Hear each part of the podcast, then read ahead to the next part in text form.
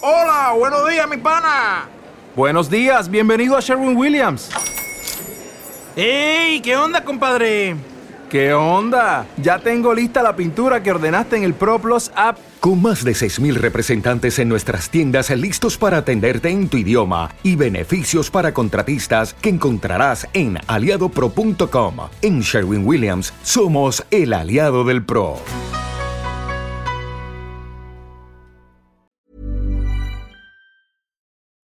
Y porque ha salido de la infancia, se olvida que para llegar al cielo se necesitan como ingredientes una piedrita y la punta de un zapato. Julio Cortázar. Bienvenido y bienvenida a un nuevo episodio del podcast de Hoy Supe. Aquí buscamos entender nuestra historia, estudiamos el pasado para construir juntos un mejor futuro. ¿Sabías que Rayuela no se iba a llamar Rayuela? O mejor aún, ¿sabes por qué la obra más conocida de Julio Cortázar se llama Rayuela? Pues yo te voy a contar, pero primero que nada tienes que saber que lo que algunos conocemos como bebe leche, otros como mama leche y quizás otros como el avioncito, en Sudamérica se conoce como rayuela. Y sí, es este juego que jugábamos de niños en el que rayábamos con gises o en mi caso con carbón en el piso del patio de la casa de mi abuela y hacíamos recuadros con números y los brincábamos.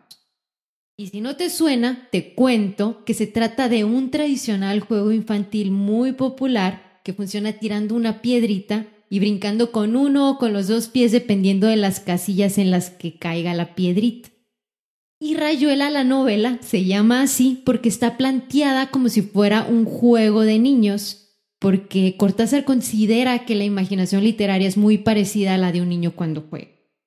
Y te voy a contar un poquito del origen de este juego para que tengas un poquito de contexto de la historia en la que influye para ponerle nombre a la novela de Julio Cortázar. Y es que se cree que el origen de este juego fue durante la Europa renacentista y está basado en la Divina Comedia de Dante, obra en la cual el personaje sale del purgatorio y quiere alcanzar el paraíso. Pero para eso tiene que atravesar nueve mundos para lograrlo.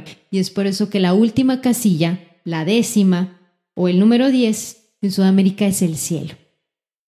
La temática de este juego es que la piedrita representa o representaba el alma de las personas, la tiras y donde caiga vas a ir brincando desde el 1 con un pie o con dos, dependiendo de las casillas que te toque brincar, vigilando no salirte de los recuadros y no caer en el infierno que es por fuera del juego. Y en ningún caso la piedrita debe pararse sobre una línea porque de la tierra al cielo no hay fronteras, ni separaciones, ni descansos.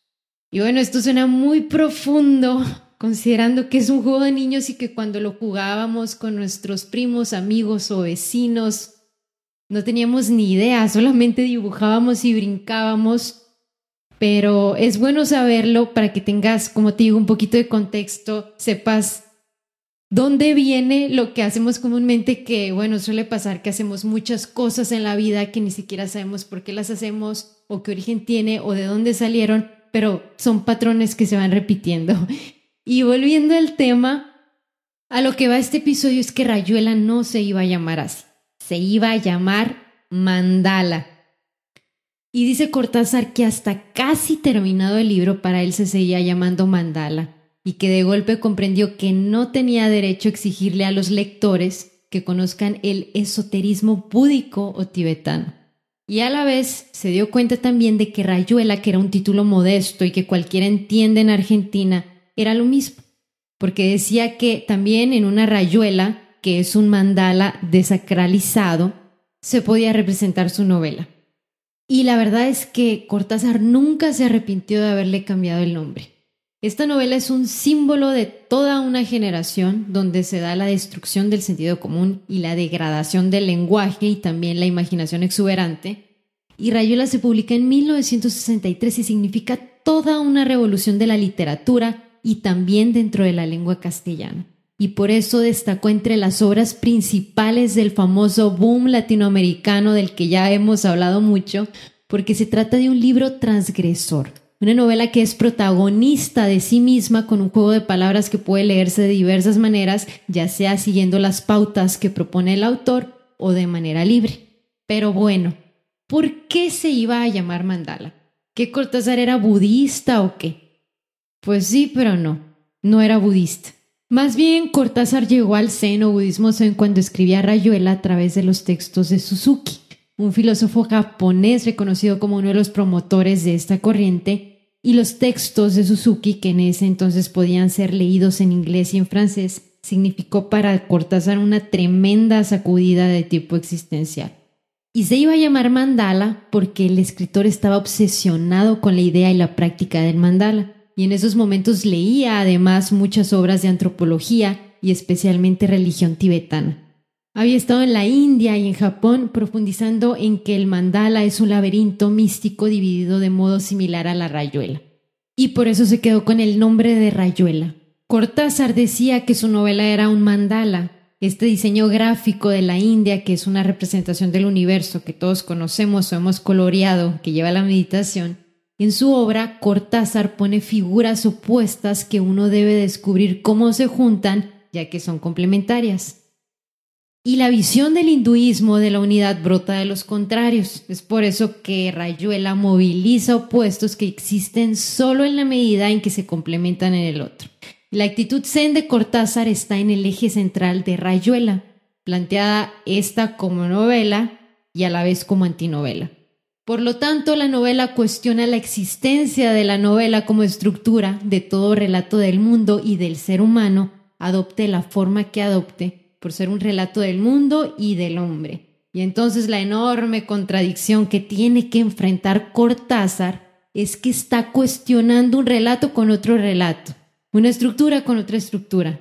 Pero él es consciente de ello y decía que por eso Rayuela está construida sobre diferentes plataformas, aunque eso no se vea siempre con mucha claridad en el libro. Es por eso que mucha gente dice que es un libro complicado y sí lo es. En todos estos casos, el Zen se manifiesta como instante más que como desarrollo temporal. No conocemos de novelas Zen, la verdad, ni aún de cuentos, pero pudiera ser porque el Zen es como la negación de lo temporal y cuando mucho la acentuación de lo espacial. Julio Cortázar rompe con la concepción tradicional de la narrativa al introducir en ella elementos lúdicos e innovadores, y es por eso que fue rápidamente valorada como una novela maestra dentro del boom. Cortázar describió el proceso de leer Rayuela en varias formas y yo te cuento cuatro sugeridas. Uno, como lectura normal leyendo de principio a fin los 155 capítulos. Dos, como lectura lineal del capítulo 1 al 56, prescindiendo del resto. Tres, por la secuencia establecida por el autor con el tablero de dirección ir saltando los casilleros como si fuera una rayuela, que es un camino de la tierra al cielo en la figura del juego infantil. Y cuatro, según el 62 modelo para armar de Julio Cortázar, en el orden que el lector lo desee. Ahora ya sabes que por analogía, el autor eligió este nombre para su obra porque si queremos entenderlo tenemos que seguir las normas o las pautas de este autor. Y en fin, esta novela sobrevive porque sus páginas nos siguen envolviendo a casi 60 años de su publicación y todavía nos mantiene atrapados. Y yo te invito a escuchar los episodios pasados sobre el boom latinoamericano y el realismo mágico, tiempos donde se desarrolla esta obra magistral. Y también te invito a que sigas esperando los próximos episodios literarios que tenemos para ti. Hasta pronto. Si este episodio te gustó y te pareció interesante, entonces ayúdanos a compartir el podcast con alguien más. Y recuerda que también te esperamos en nuestras redes sociales. Muchas gracias por escuchar Hoy Supe.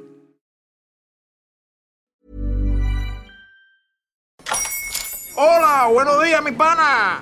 Buenos días, bienvenido a Sherwin Williams. ¡Ey! ¿Qué onda, compadre? ¿Qué onda? Ya tengo lista la pintura que ordenaste en el ProPlus app. Con más de 6.000 representantes en nuestras tiendas listos para atenderte en tu idioma y beneficios para contratistas que encontrarás en aliadopro.com. En Sherwin Williams somos el aliado del PRO.